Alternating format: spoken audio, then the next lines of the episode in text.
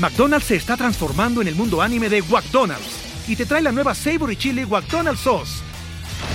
Los mejores sabores se unen en esta legendaria salsa para que tus 10-piece chicken wack papitas y Sprite se conviertan en un meal ultra poderoso.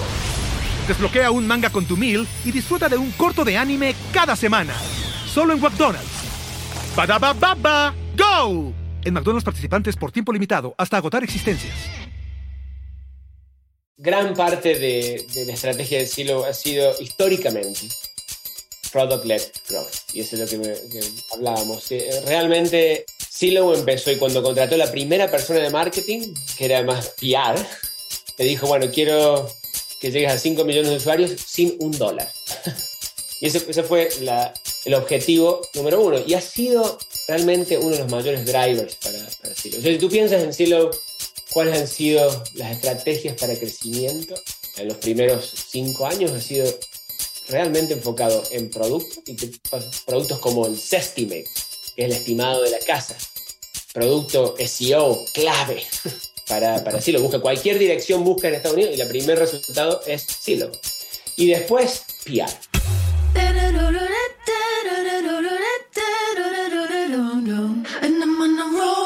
Episodio es presentado por nuestros amigos de Yip. ¿Ya trataste de sacar una tarjeta corporativa con un banco? ¿Y qué tal te fue?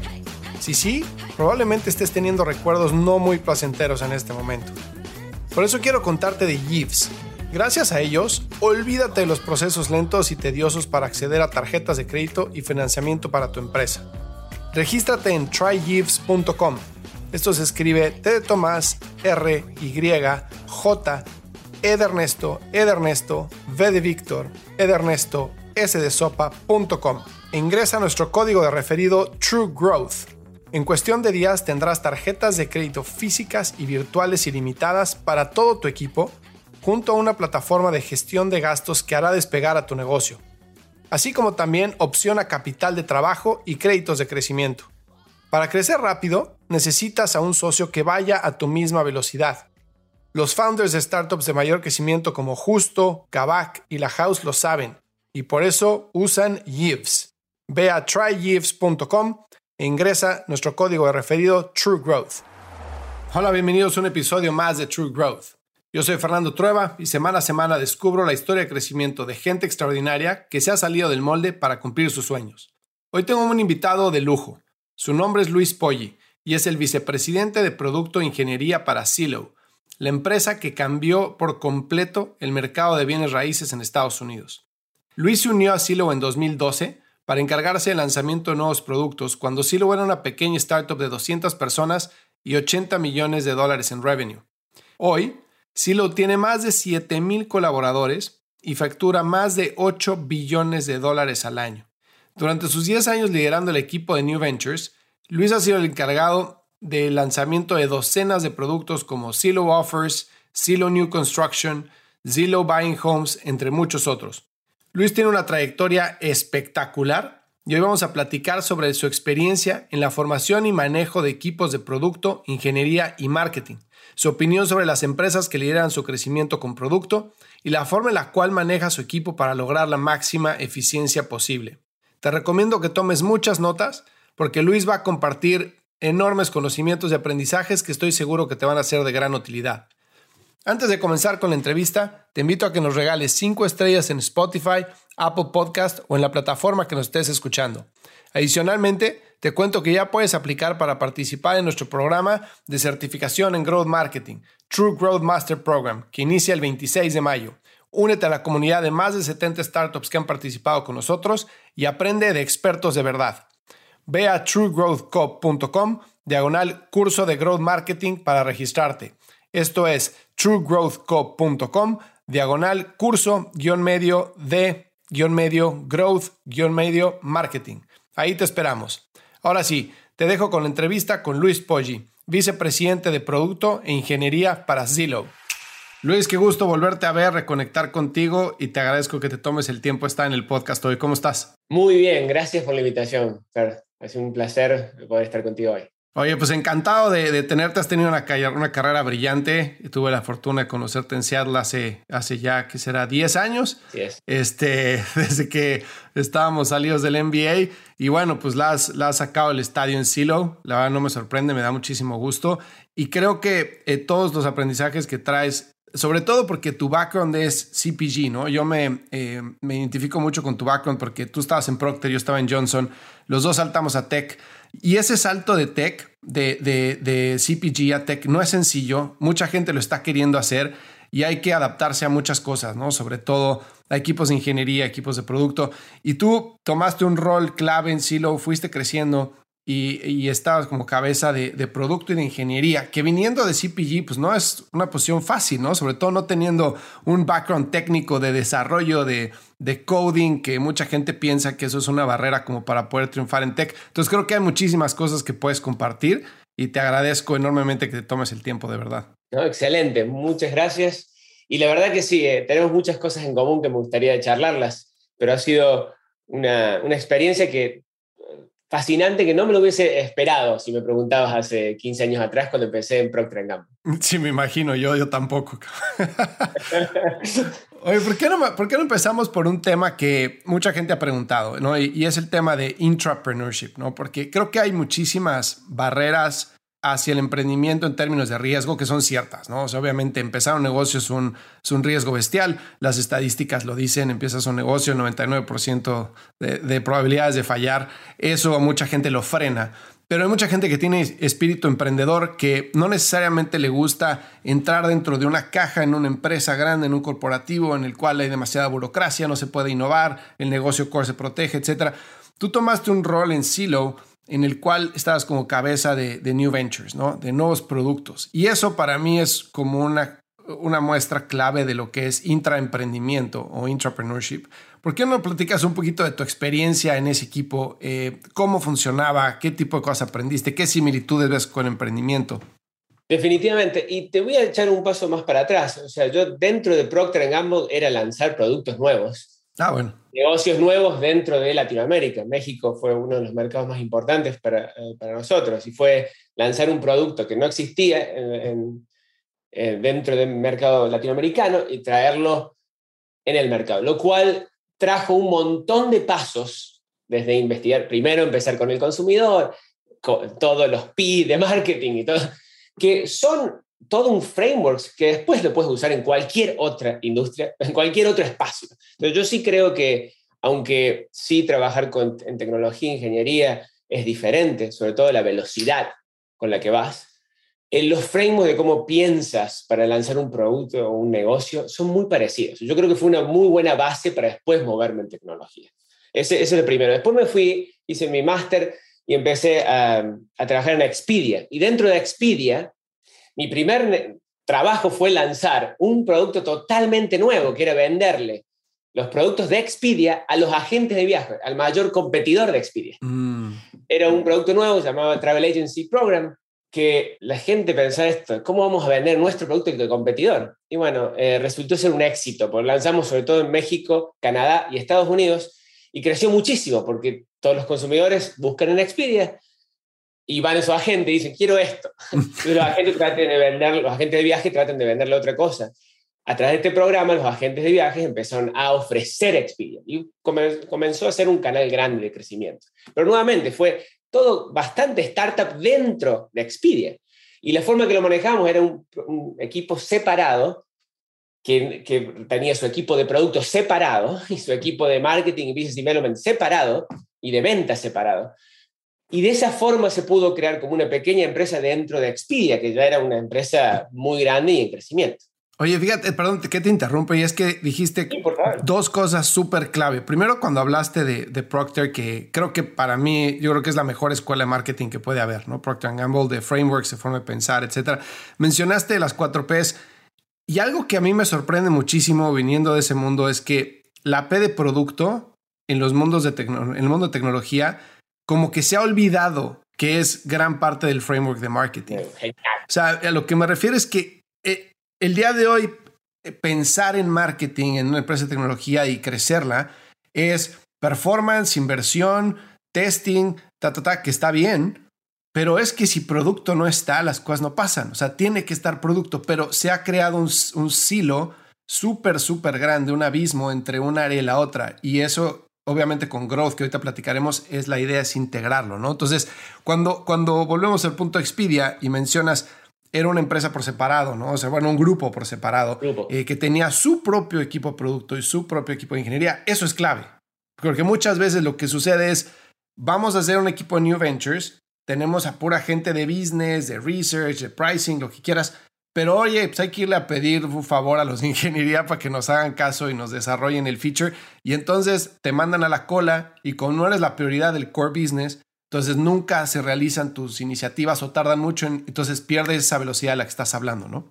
100%. Eh, en todas mis experiencias de nuevos negocios ha sido clave tener un equipo pequeño, pequeño que sea scrappy, que pueda moverse rápidamente, o si no, hasta muchas veces usamos contractors también, un pequeño equipo de ingeniería con contractors para poder eh, moverse rápido sin depender del, del core, porque es lógico, eh, si, si el core está haciendo mucha plata y funciona bien, cuando haces la priorización y el backlog, nunca va a estar tu nueva idea en ese. Y ese es, clave, eh, Innovators Dilemma, si lees el libro, es clave, lo clave. Ese libro lo he usado tanto, lo he presentado hasta en board meetings, esto es lo que nos está pasando cada vez que hago una presentación de algún producto nuevo. Definitivamente tener producto, la P de producto es tan clave. Y brand, brand, por eso mi salto de brand management a product management no fue tan loco, porque realmente producto, y sobre todo en productos nuevos, el producto es la clave de las 4 P, pero es una de las P. Eh, completamente. Sí, es una de las P's y en tecnología clave, ¿no? Que no se confunda que es la única porque tiene que ir de la mano de las demás. Exacto. Bueno, perdón, te interrumpí. Entonces, después de Expedia, una pregunta con Expedia. Hablaste de le estamos vendiendo a los agentes de viajes, que obviamente era, Expedia llegó a... A ver, perdón, un paréntesis, algo que me encanta de lo que, de la experiencia que has tenido tú es que has estado en dos de las empresas más fuertes que han democratizado la información para la gente, ¿no? Entonces, cuando en Expedia antes de que existiera Expedia, los agentes de viaje tenían toda la, información. Y me quiero ir a Barcelona, a París, a Buenos Aires, donde sea. Tienes que ir con una persona su escritorio que te diga dónde debes ir, que, que buquear el turno y Expedia llega a romper eso. Y sí lo, lo hace en el mercado real estate, ¿no? Entonces, increíble. Pero obviamente, para lograr esa disrupción, al tener, digamos, todo el poder o el sartén por el mango del mercado, los agentes de viajes, pues querían cerrarle la puerta a este tipo de productos, ¿no?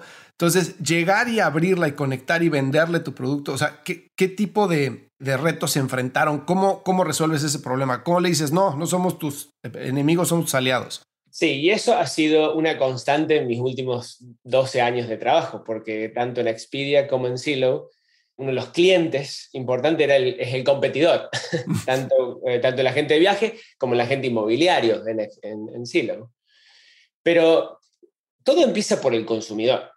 Y cuando tienes los eyeballs, los ojos mirando en tu sitio, tanto como en Expedia como en Silo, al final de cuentas, el agente viaje como el agente inmobiliario también ve a Silo y sabe que todo el consumidor llega diciendo, lo estoy viendo acá en Silo, lo estoy viendo acá en Expedia.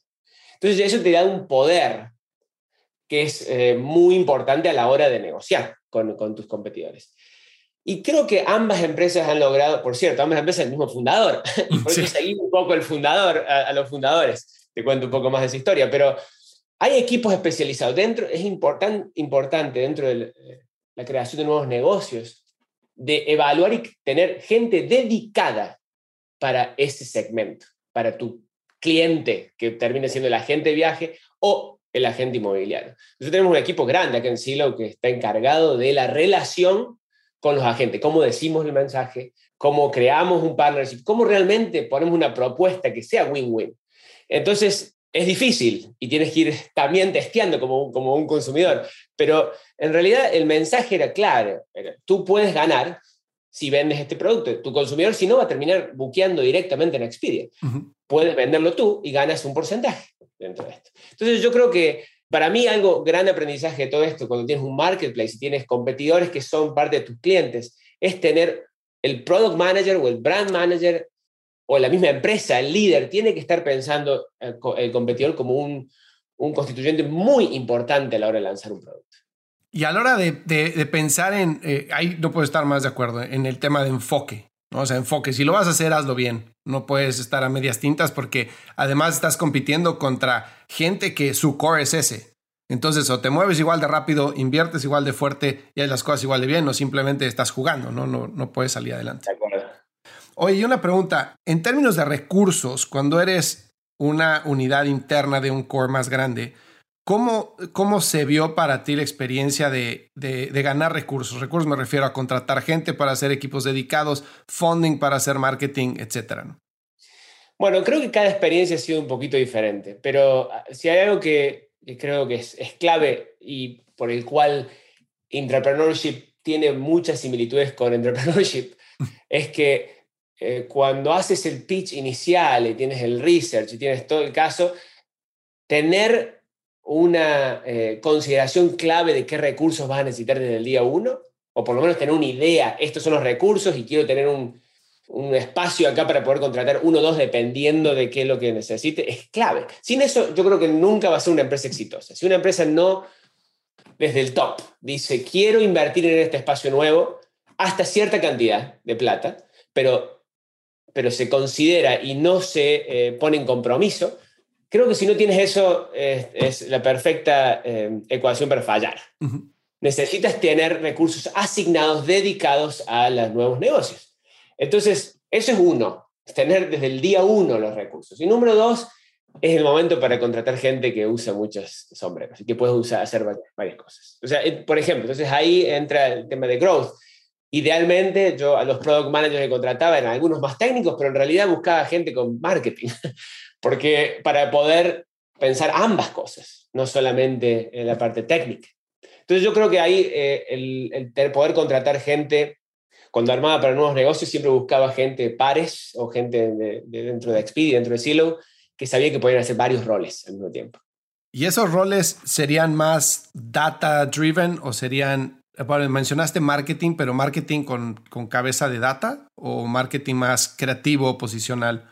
Sobre todo, te diría una mezcla de producto, marketing, o sea, cómo, cómo lo posicionas, cómo logras el product market fit, cómo lo posicionas frente al consumidor, cómo analizas al cliente. Entonces, sí, eh, nuevamente, otra, otra constante que ha sido en mi carrera con Expedia y con Silo es, son empresas que manejan grandes cantidades de data.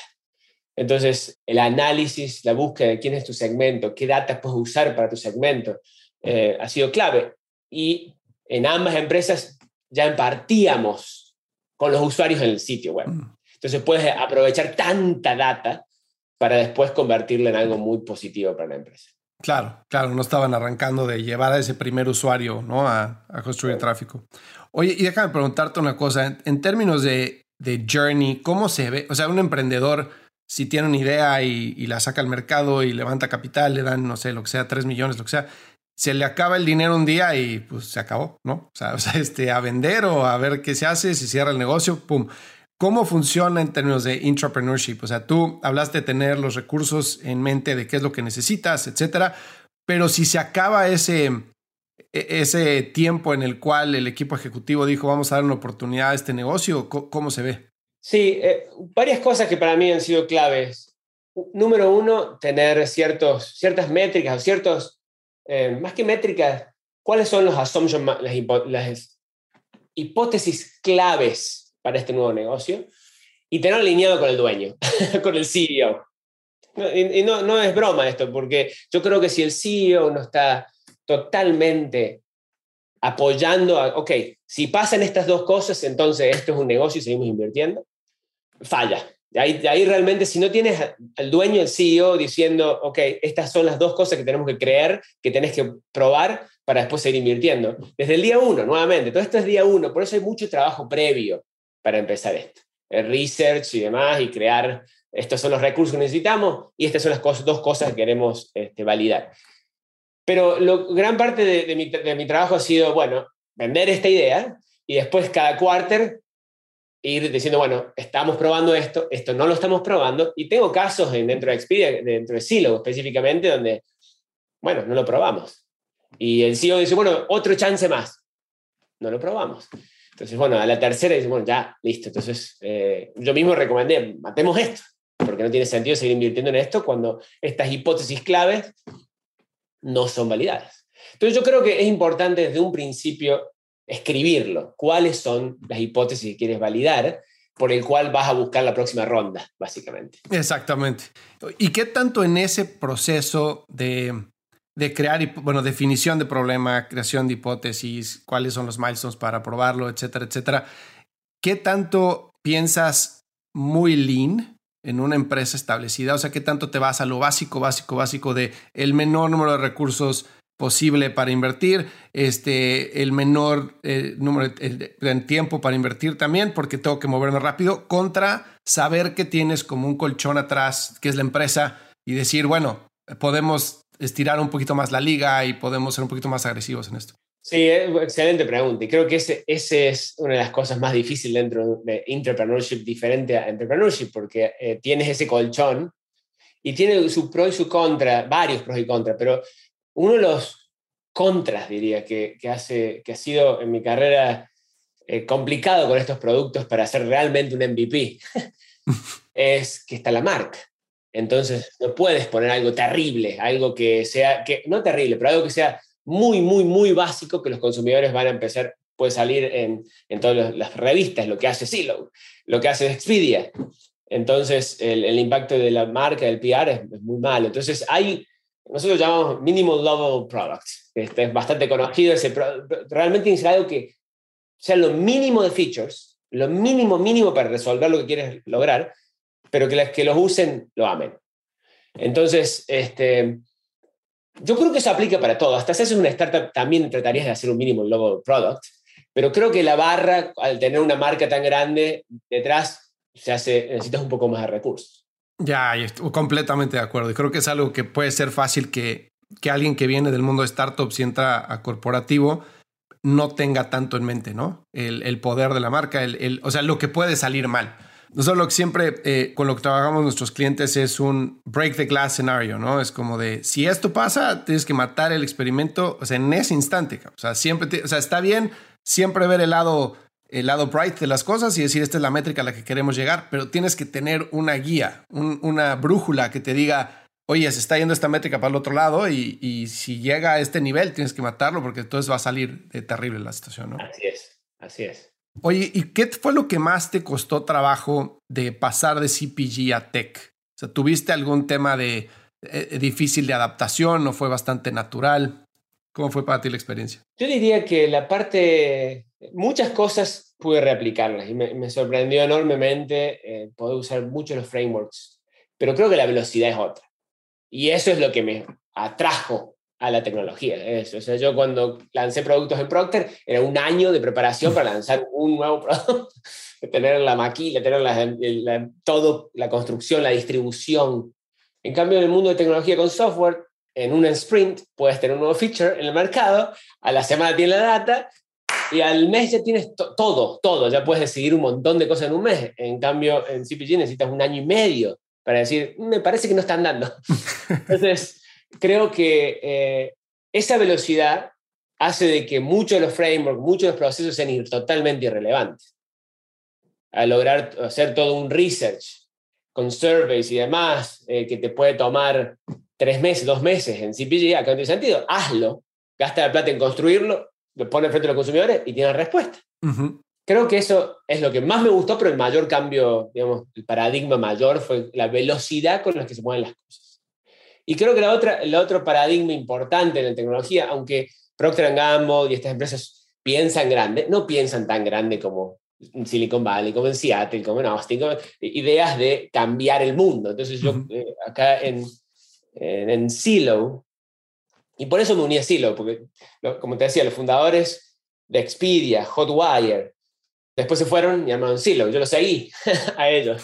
Este, y la forma que eh, ellos piensan sobre cambiar en la industria es, fabulosa. Eso es otro paradigma que, que me cambió sustancialmente. No piensan en, hagamos 100 millones de dólares un billón, no, 100 billones de dólares. Bueno, eh, son, son cambios de paradigmas muy, muy eh, importantes. Entonces, como enfrentas a los problemas son mayores swings que vas a hacer para un negocio. Si es un negocio menor que no tiene el potencial de un billón de dólares, entonces ni siquiera lo presentes. Lo cual es, bastante, es muy interesante ese, ese cambio. Oye, ¿cómo? eso me llama muchísimo la atención. Fíjate, de, ahorita estoy viendo la serie de We Crash de WeWork, no sé si la hayas visto, pero eh, Adam Newman, que siento que, o sea, cualquier emprendedor eh, que él ha roto del tamaño de lo que tú estás hablando, tiene un cierto lado de crazy. Bueno, de, no de crazy, sino de que puede parecer un poco loco cuando hablas con él, porque no existe lo que está vendiendo, es simplemente una visión, ¿no? Pero la forma en la que lo venden y la forma en la que se lo creen es tan contagiosa que la gente se sube a sus ideas, ¿no? Y la forma en la que ejecutan y hacen las cosas eh, muchas veces es como de, ¿qué, está pasando aquí? O sea, yo no lo veo, ¿no? Entonces, a la hora de presentar, decías, no presentes una idea que no es tan grande. ¿Qué tanto tienes que desarrollar ese sales pitch o esas habilidades de venta internas para poder presentar ideas gigantes dentro de una compañía a alguien que obviamente es el maestro de la, venta, o sea, es, de vender arena en el desierto. Sí, pero sea, que mi experiencia con, con Spencer Raskoff, Rich Barton, eh, Lloyd Frink, que son los, tres fundadores de Silo de, y de Expedia, son muy racionales. Son muy buenos vendiendo, pero muy racionales. Entonces, la verdad que no ha sido tanto de la venta del pitch de esto, realmente vender un sueño, ¿no? sino fue mucho más, esta es la data que tengo, esto es lo que pasa en el mercado, esta es la oportunidad, este es el total addressable market, la oportunidad de, de mercado si resolvemos esto. O sea, por ejemplo, el caso de, que hablamos después de iBuying, de la compra y venta de casas, cuando hicimos una sesión de una semana con el fundador en la misma eh, reunión, donde pasaron consumidores hablando de su experiencia de venta, un montón de research, escuchamos llamadas, escuchamos al consumidor, escuchamos a los competidores, vimos lo que pasaba, y el final de la semana fue, sí, esto es, esto es. Claro, hay que invertir y después habría que hacer un montón de análisis de cómo hacerlo, pero todas las cosas que hemos creado y todos los pitch que han dicho sí, primero empiezo con el consumidor y lo ven. Una vez que, que ves esto es un problema grande y una gran oportunidad de negocio, ha sido muy lógico. Entonces, no, yo creo que internamente, hasta probablemente hay menos venta que externamente, porque externamente tienes 30 minutos para hacer un pitch. Acá no, acá el, fundador te va a llamar 200 veces hasta que él confíe que esta es una idea buena antes de poner 5 millones de dólares contigo. Entonces yo creo que tienes como, eh, si hay mayor preparación, no sé si hay más preparación ¿no? que una startup, pero sí hay mucho más escrutinio de qué eh, estás haciendo. Un mayor due diligence, digamos, ¿no? Mayor due diligence. Oye, pues a ver, cuéntame de estas, eh, en, New, en, en Silo New Ventures sacaron varios productos, ¿no? Que me imagino que algunos no vieron la luz, otros vieron la luz y después se apagaron. Y hay otras, pues, historias obviamente muy, muy buenas de, cosas que has hecho con Silo. ¿Cómo, ¿Cómo es este proceso? Ahorita platicaste un poco, ¿no? Eh, empieza con el mercado. Entonces, eh, empieza con el mercado, cuál es el total addressable market, hay que ver que hay carnita aquí, que podemos eh, ver cómo se hace, traemos un poco de consumidores, lo entendemos, lo vendemos internamente, pero ¿cómo, cómo sería el proceso de, de crecer estas nuevas ideas desde un punto de vista de qué tantos recursos se dedican al principio, cómo va evolucionando, ¿no? También al principio de la entrevista dijiste, eh, tenía personas que tuvieran múltiples sombreros y eso va cambiando sobre todo a lo largo eh, de la vida de la empresa, ¿no? Del producto. Entonces, ¿cómo, cómo se ve ese proceso? Bueno, eh, dentro de Silo teníamos, bueno, yo me uní, lo conocí a ellos del MBA, vinieron a presentar el caso de una startup llamada Silo. yo volví a Expedia después del internship, entonces hablé con, con Spencer Rasco, le digo, mira, me voy a, tu empresa anterior, algún consejo. Me dice, bueno, trabaja un par de años ahí, después te, te nos unes. Y dos años después me escribió, tenemos una posición, así que me fui con ellos. Y me uní, eran 200 personas, estaban creciendo muchísimo, cerca de 80 millones en, revenue. Y me dijeron, vas a hacer nuevos negocios, nuevas cosas acá. ¿Qué? No sé, pero vas a hacer nuevos negocios. Pero dale, me uno. Y bueno, um, fast forward, 10 años acabo de cumplir en Silo, ahora este 2021 hicimos 8 billions en ventas, 7 mil empleados, eh, varios negocios. Pero fue bastante investigación de mercado y áreas de oportunidad. Uno de los primeros negocios que, que hicimos exitosos fue nuevas construcciones. Y un poco empezó, yo compré una casa nueva, casa recién construida, y era un desastre conseguirlo en Silo. En cualquier lado, tenía que manejar por toda la ciudad a ver qué casas había disponibles, etc. Entonces, bueno, yo trabajo en Silo, esto tiene que mejorarse. Entonces, hice toda una investigación un poco con los constructores, con los consumidores, eh, y propuse una, una, una, oportunidad donde se puede mejorar la experiencia del usuario para encontrar las casas nuevas, para personalizarlas en Silo, que iba a ser beneficioso para el consumidor, definitivamente, excelente para el constructor, porque puede tener más consumidores, y podemos cobrar. O sea, era win-win-win. Este, y bueno, empezamos con eso. Esto es un, negocio que hace mucha plata y buenos márgenes en Silo. Eh, ese fue el primero, pero fue un poco eh, experimentando personalmente con, la, con eso. Que ahí empieza todo, ¿no? Perdón, pero ahí empieza todo. O sea, para un emprendedor eh, empieza en, en que encuentras un, un, un, dolor para ti en el mercado, algo que no te gusta y que dices, lo tengo que resolver y después dices, tengo que validar que hay suficiente gente allá afuera que está sufriendo lo mismo que yo a tal manera que está dispuesto a pagar, ¿no? Digamos, en términos súper simplistas. Totalmente. Pero cuando, cuando vas a hablar con, con, con, constructores y todo eso, ¿qué buscas? O sea, ¿qué buscas? ¿Validación de qué? Bueno, en este caso era, primero si ellos valoraban, los, los querían más clientes. Obviamente alguien que vende casas sí quiere más clientes. Claro. Pero ¿qué tipo de clientes? Y gran, gran problema que tenían ellos es que tenían un montón de gente que pasaba y, y, era difícil engancharlos. O gastaban mucha plata en marketing, en SEM, en, en Facebook, y en mismo en otras empresas como Rialto, la competencia, pero no tenían buenos clientes porque obviamente no encontraban la información online. Entonces tenían muy poco awareness. Creo que los datos eran, si me acuerdo correctamente, era 10% de las ventas de casas en Estados Unidos son nuevas casas, pero eh, en Zillow, las páginas, que la cantidad de páginas y usuarios que veían nuevas casas era 1%. O sea, un gap, si tenemos a todos los usuarios que compran casas en Zillow, tendría que haber 10% mirando nuevas casas, ¿no? Sería lo lógico, o por lo menos algo parecido y era 1%. Entonces era, era clave. Cuando yo contaba esto a los vendedores, a los nuevos a los constructores, dicen, bueno, no, claro, ¿cómo te ayudo? Porque eso me va a beneficiar a mí.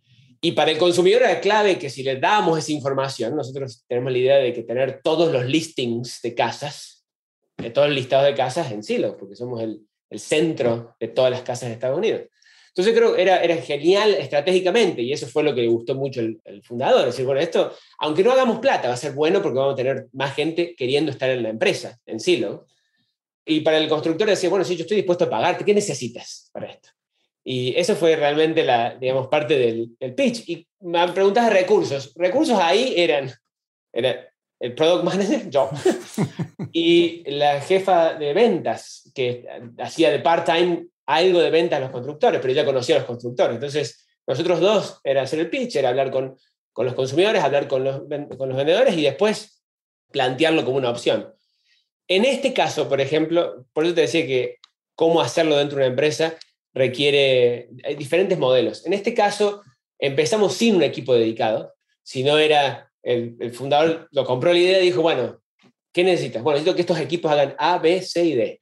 Entonces, bueno, en todas las, por, por seis meses o nueve meses, en todas las priorizaciones, yo decía, bueno, vos me dijiste que estas cosas lo van a hacer. Entonces yo era levantaba la mano para que esas cosas se priorizaran.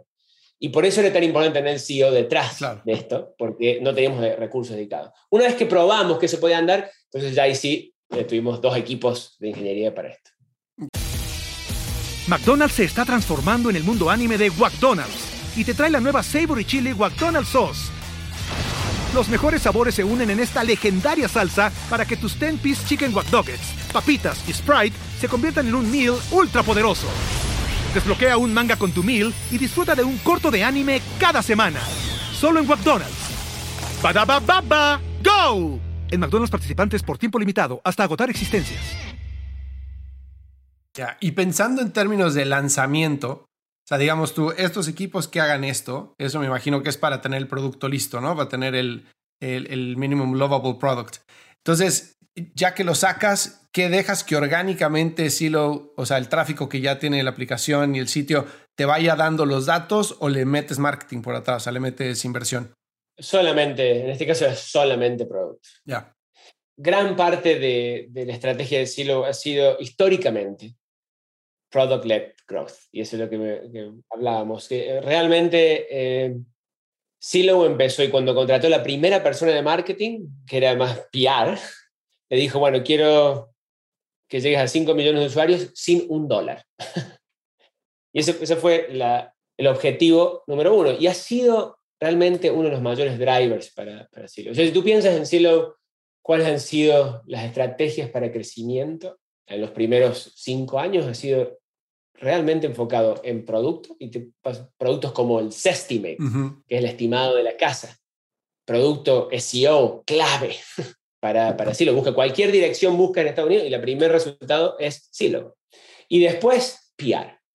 PR ha sido clave. Tenemos un equipo de economistas, un equipo de data, un equipo de este, relaciones gubernamentales, que lo único que hacen es preguntarle al gobierno, al Congreso, al presidente, a, los eh, gobernadores, ¿qué data necesita para tomar decisiones? Nosotros te la damos, gratis, sin nos menciones. Y de esa forma se ha creado un PR tan grande en Estados Unidos de Silo que cualquier cosa que buscas de housing, dice, sí lo dice. Y eso crea una, una, una, confianza en el consumidor. Bueno, si lo dice Wall Street Journal, New York Times, eh, Washington Post, Fox, CNN, este, eh, la gente dice, bueno, entonces Silo es un trusted.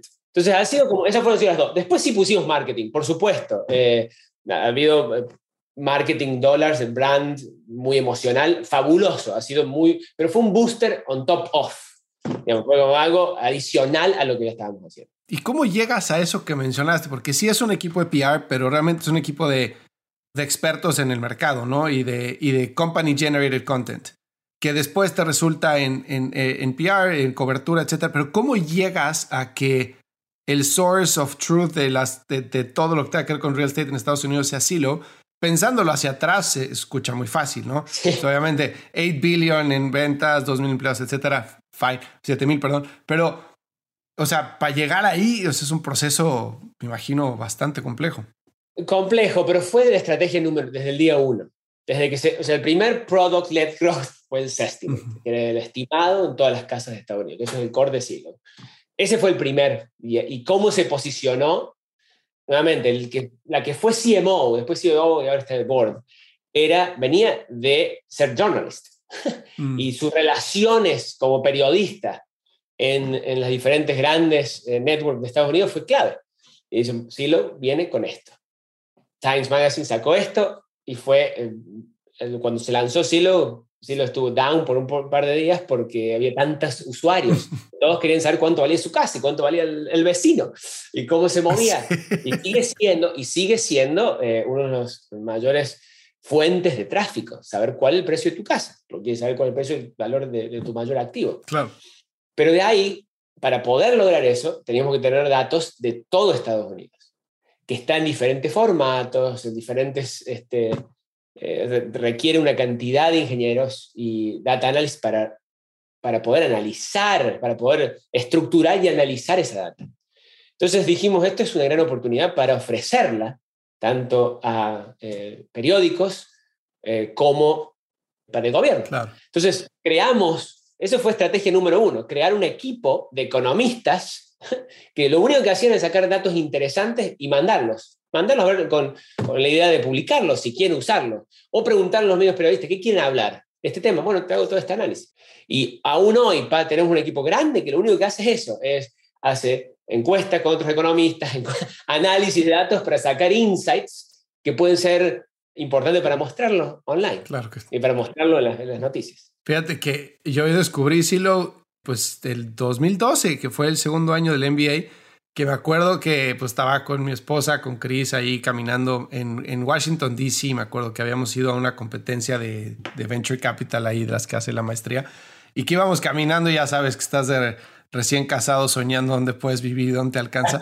Y este, íbamos en una, en una callecita con unos amigos turcos y la esposa de mi amigo venía viendo en el teléfono, ah, esta casa vale tanto. Este. Y yo, ¿esta cómo sabe, no? Y ¿cómo sabes cuánto cuesta? Ah, pues bájate esta aplicación. Y justo era eso. Era la curiosidad de saber, dónde puedes vivir, cuánto cuesta esa casa, en cuánto fue el último que se vendió, etcétera. Y de ahí hooked, o sea, por completo, ¿no? Este, obviamente de ahí ya llevó a muchas otras cosas, pero está espectacular la historia. Pero eso, eso fue realmente el, digamos, la, la, la, fuente de crecimiento para Silo. Y de ahí en adelante hablando de product-led growth, o sea, se ha enfocado muchísimo de tener, usar ciertos productos o ciertas formas de, que lo llamarías product management, pero en realidad era crecimiento de marketing. A tal punto que nuevamente producto, llegó un punto donde producto y, eh, y marketing reportan en el mismo, en el mismo lugar. Eh, yo contraté los primeros product marketing managers dentro de, dentro del Silo y era era la combinación de producto y product marketing, manager clave para esto. Eh, por ejemplo, app. Silo empezó en el momento que salía el iPhone. y nos enfocamos tanto, pero fue otro gran bet de Silo que funcionó muy bien. Es decir, app. Tenemos que hacer un app nativo del iPhone porque eso va a ser, va a ser, creemos que el cambio fundamental. Y lo fue.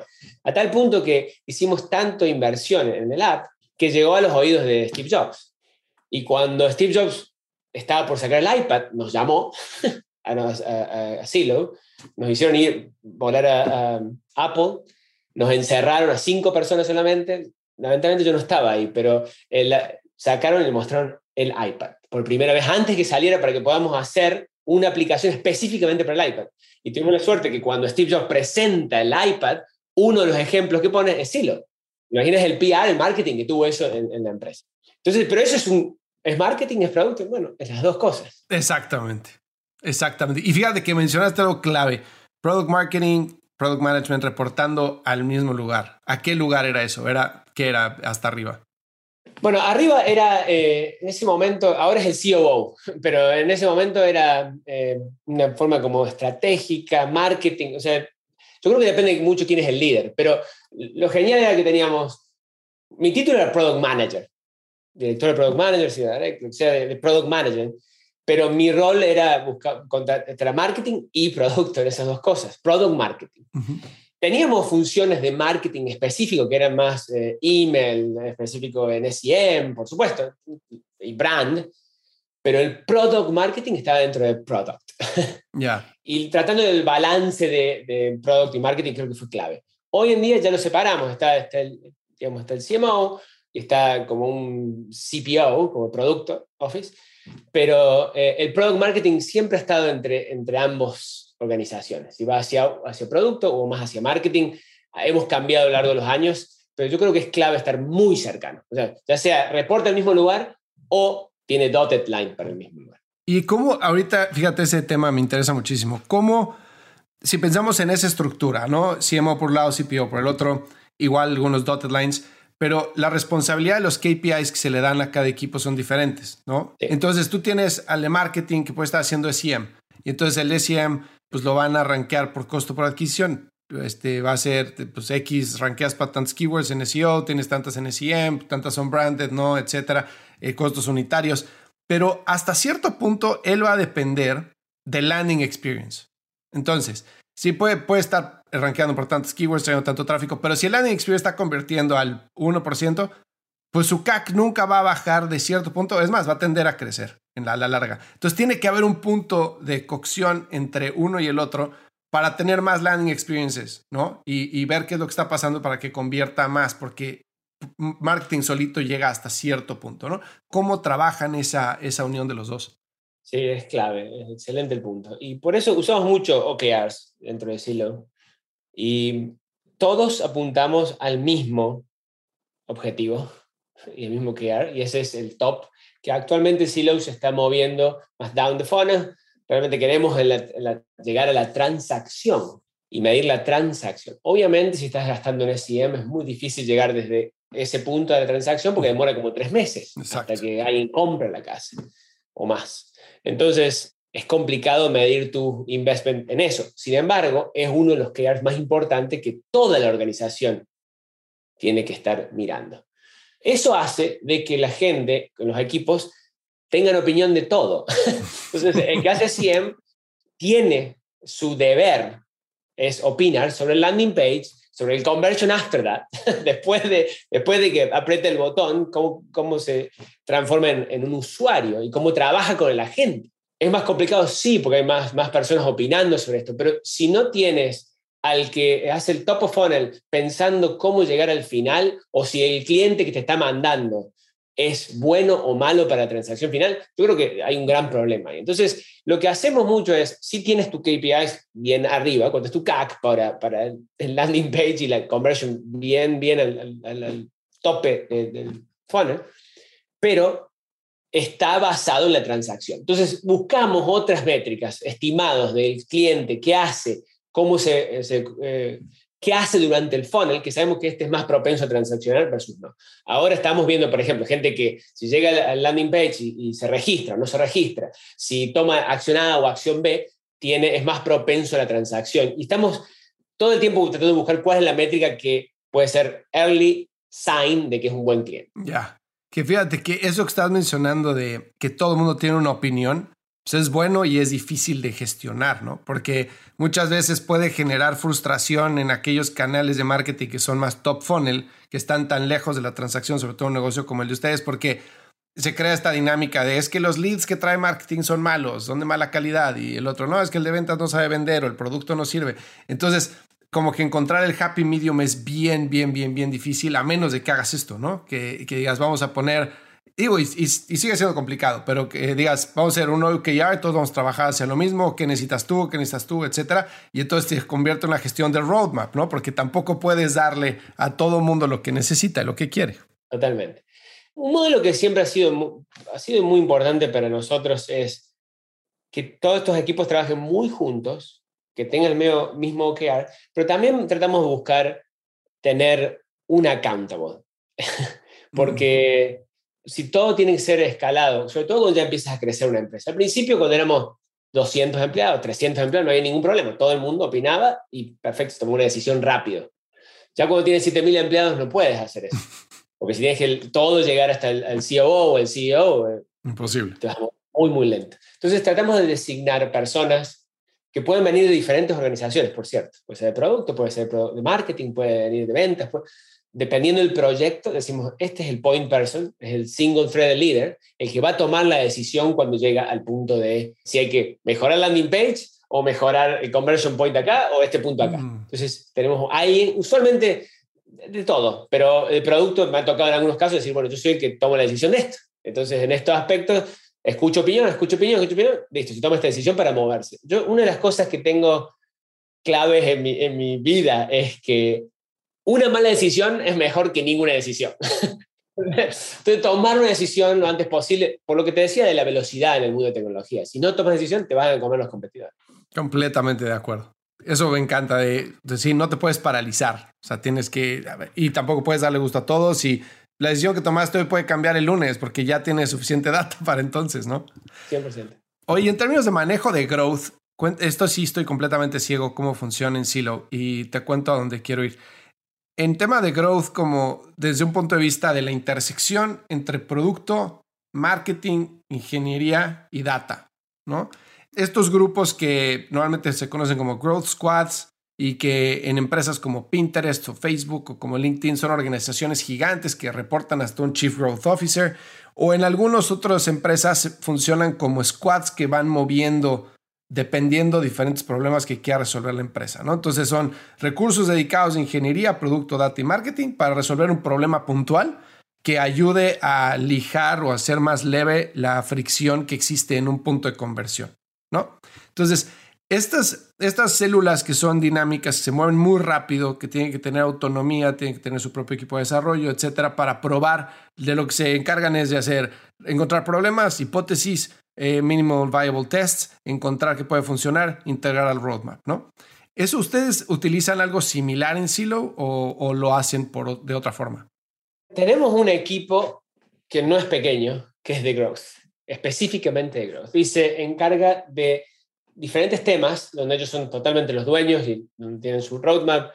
Por ejemplo, incluye todo lo que es email, todo lo que es SEO y todo lo que necesite marketing. Entonces, es un equipo dedicado para que marketing dice, bueno, quiero mejorar esta cosa, quiero tener este landing page, listo, acá te lo hacemos. Entonces, específicamente se enfoca en tener más gente en top of funnel, trabajar con marketing es su cliente principal. Hay product managers ahí, pero su cliente principal es marketing. marketing dice, voy a hacer esta campaña, quiero todos estos cambios. Mm. Y se encargan de que se mejore el landing page, el, homepage este, y diferentes cosas. También ellos son encargados de algo parecido como describes, de hacer una búsqueda a lo largo de los diferentes productos en donde hay oportunidades de crecimiento y dar recomendaciones o dar recursos para que se mejoren esas cosas. Por ejemplo, con respecto a una de las páginas donde más gente tenemos que viene, es el Home Details Page, o sea, donde está el listeado de la casa. Bueno, hay varias partes ahí que requieren tener un SEO increíble. Entonces, el grupo de SEO dice, estas son las cosas que tiene, cada vez que haces un cambio, un feature, tienes que tener esto, esto, esto y esto. Y ellos lo evalúan y le dicen, no, no, no lo estás haciendo bien. Mm. Entonces, eso, eso es clave. Y después tiene otros pedazos dentro de la página que ellos manejan. Por ejemplo, hay unos pedazos donde dicen alguna, hacen upsell de algún tema específico que estamos haciendo marketing y lo utilizan ellos para mejorarlo dentro. Entonces, se encargan de áreas específicas y aparte son como consultores para el resto de la empresa. Ah, qué interesante. Interesante, eso no lo había, no lo había escuchado.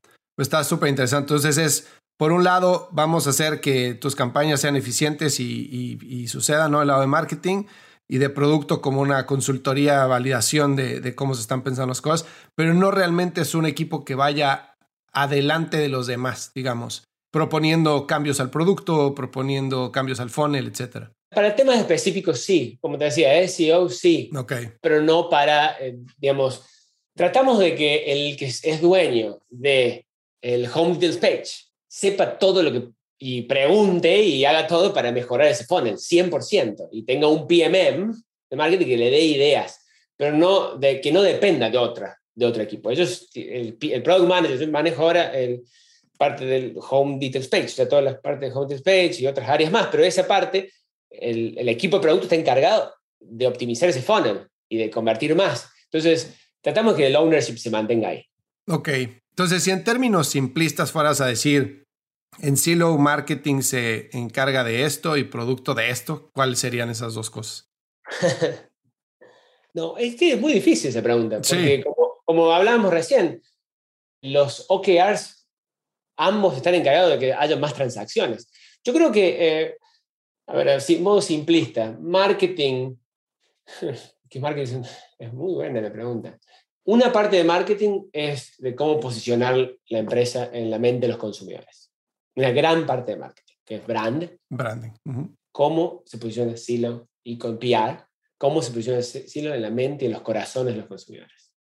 Y nos influye todo producto de cómo hacer nuestros productos en base a ese framework equity que estamos creando producto es encargado de crear los servicios que vamos a ofrecer para los consumidores.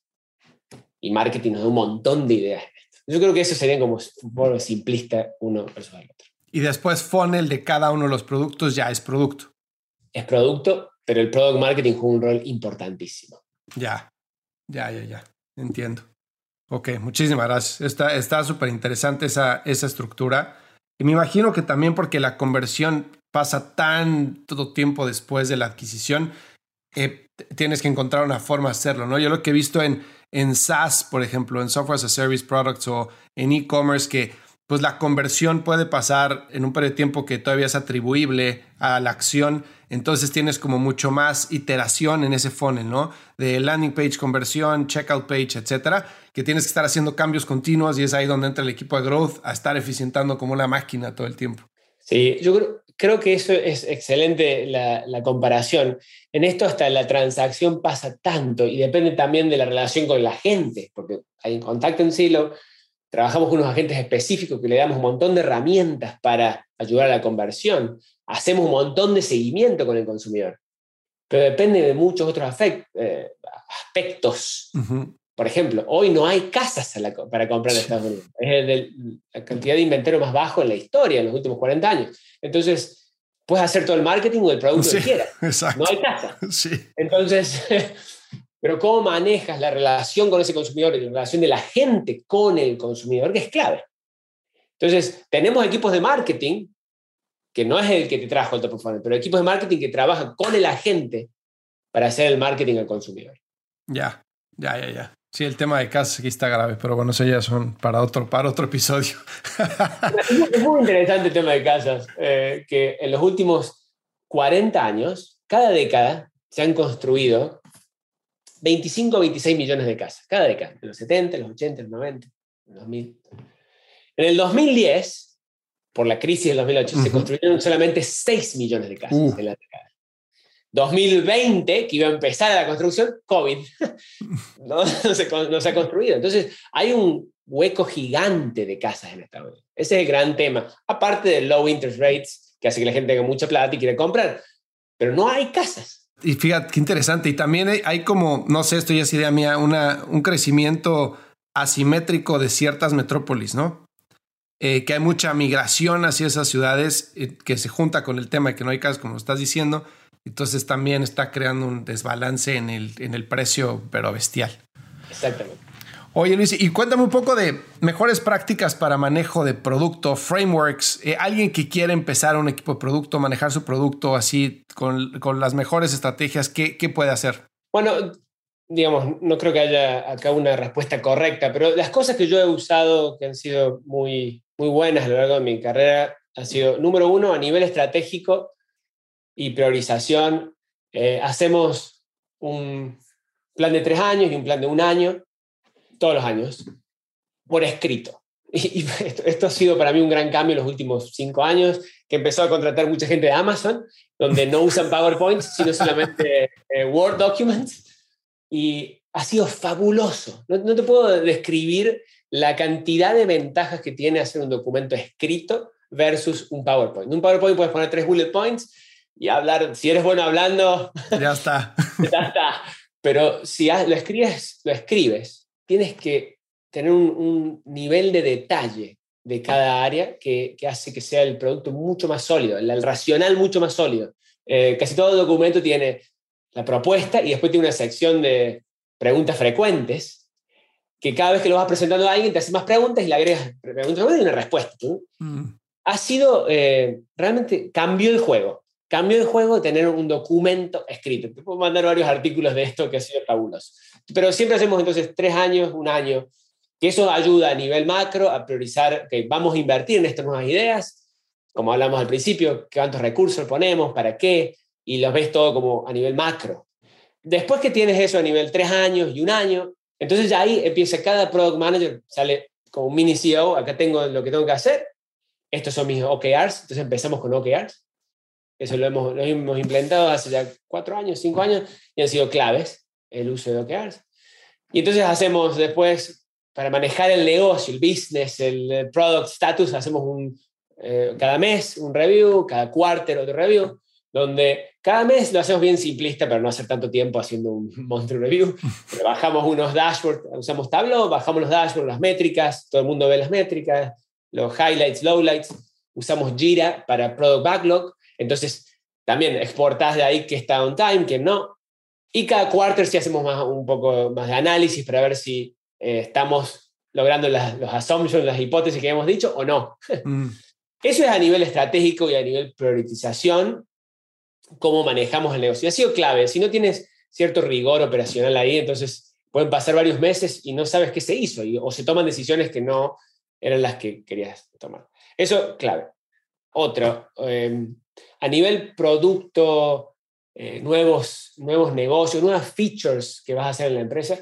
Tenemos todas las semanas dos horas donde pasa este producto, diseño, marketing y otras áreas, pero esas tres claves, donde viene un product manager o alguien de marketing y propone algo, pero bien, bien temprano, en la, de diferentes momentos, porque siempre temprano, y ha sido clave, parece una tontera, ¿no? Porque dirías, obvio, sí, pero dado con este mundo que trabajamos todos virtual, y Silo se, se movió a ser totalmente remoto ahora, entonces eh, esas dos horas son claves, nos juntamos nuestro producto, diseño, marketing, opinando sobre mejores del funnel, nuevos features, eh, donde es bastante abierto en los comentarios. Y después a nivel, eso a nivel proceso, como te digo, no, no son tan rigurosos. Hemos tratado de, tener este balance entre tener ciertos procesos, cierto rigor, pero al mismo tiempo, si pones demasiado rigor a lo Procter, no te vas a mover, rápido. Entonces tienes que siempre tener ese balance. Y a nivel de estructura de, de organizacional, he sido siempre muy fan de tener lo que algunos llaman de two pizza team, de dos, el equipo de dos pizzas que con dos pizzas puedes eh, tener, darle de, comer a un equipo. O sea, más o menos dirías un, un, equipo de desarrollo de ocho personas, más o menos, con un product manager, un product marketing manager, este, uno de diseño o medio de diseño, y ese equipo solamente se enfoca en un área, solamente un área, y es todo el día piensa en ese problema. Eso ha sido clave. clave. Cuando tienes equipos que no están enfocados así, no, no, son tan eficientes y no vienen con cosas creativas. Y después cuando tienes varios de estos equipos, eh, trato después de tener, entonces sí un líder, lo que te decía, un single threaded líder, que pueda priorizar cuando hay proyectos que tienen que usar recursos a eh, de, estos de estos equipos chicos. Ya. Eso, eso a nivel estructura creo que ha sido fundamental. Oye, a nivel priorización de, de la junta de dos horas en la que llega alguien, tiene una idea, obviamente hay muchas ideas, a que esa idea ve la luz, ¿cómo, cómo se define cuál va antes que otra? Bueno, en realidad eso dejamos bastante libertad al product manager a que decida qué que, lo va a poner. Si, si esa idea, él tiene los OKR, esos son los objetivos que tienes que lograr. Si tenías esta idea de, de, backlog, de cosas que crees que van a, vas a lograr, pero viene una idea mejor, eh, it's up to you. O sea, tú puedes cambiar lo que quieras con tal de lograr los objetivos. Entonces tratamos de que sea bastante descentralizado, porque si, si, si todo tiene que ir por el proceso y llega hasta cualquier nivel, lo hace muy lento. No solamente, primero principal a nivel mercado, la competencia va a mover, una startup se mueve mucho más rápido, te va a ganar. Y también a nivel moral del equipo. Es mucho mejor dejar al equipo que corra solo y corra más rápido y, se compiten entre ellos. Logras una velocidad que no puedes conseguir si no. Completamente, completamente de acuerdo. Oye Luis, pues que, o sea, está, me encantó platicar contigo. O sea, mí gracias. ¿Qué te gustaría que se llevara la gente? Si volvemos al tema de intrapreneurship, creo que dentro de empresas grandes se puede innovar muchísimo. Se puede realmente innovar muchísimo bajo ciertas condiciones. Eh, es importante que desde un principio se expongan cuáles son esas condiciones, tanto de recursos, de tiempos, de priorización, pero se puede y es muy divertido. Y tienes el safety net de que estás dentro de una empresa grande, están dando. Este, o sea, no tienes tantos riesgos como, como, como emprendedor por fuera, pero es muy divertido y tiene muchas ventajas de aprendizaje si después quieres hacer tu propia empresa, estar dentro y hacerlo dentro de una empresa establecida y luego saltar, si quieres hacer tu Claro, aprender todo esto que estamos platicando, frameworks, procesos, etcétera, llevarlo a una escala micro y, y, a lanzar. Luis, pues muchísimas gracias, me da muchísimo gusto platicar contigo. Gracias por compartir eh, tu carrera y tus aprendizajes con la gente que nos escucha. Muchísimas gracias por la invitación, un placer. Este episodio es presentado por nuestros amigos de Yves. ¿Ya trataste de sacar una tarjeta corporativa con un banco? ¿Y qué tal te fue? Si sí, probablemente estés teniendo recuerdos no muy placenteros en este momento. Por eso quiero contarte de Yves. Gracias a ellos, olvídate de los procesos lentos y tediosos para acceder a tarjetas de crédito y financiamiento para tu empresa. Regístrate en tryyves.com. Esto se escribe T de Tomás, R, Y, J, E de Ernesto, E de Ernesto, V de Víctor, Edernesto, sdesopa.com e ingresa nuestro código de referido True Growth. En cuestión de días tendrás tarjetas de crédito físicas y virtuales ilimitadas para todo tu equipo, junto a una plataforma de gestión de gastos que hará despegar a tu negocio, así como también opción a capital de trabajo y créditos de crecimiento.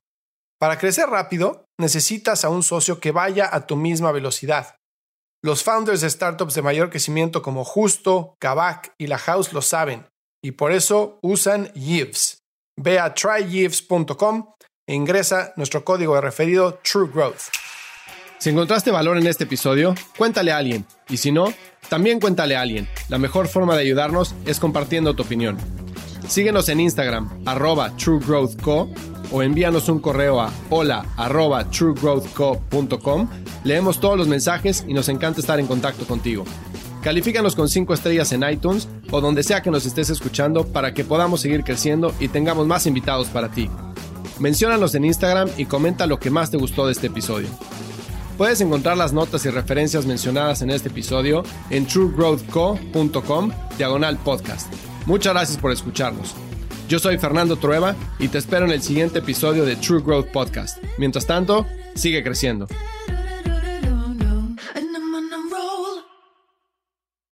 It is Ryan here and I have a question for you. What do you do when you win?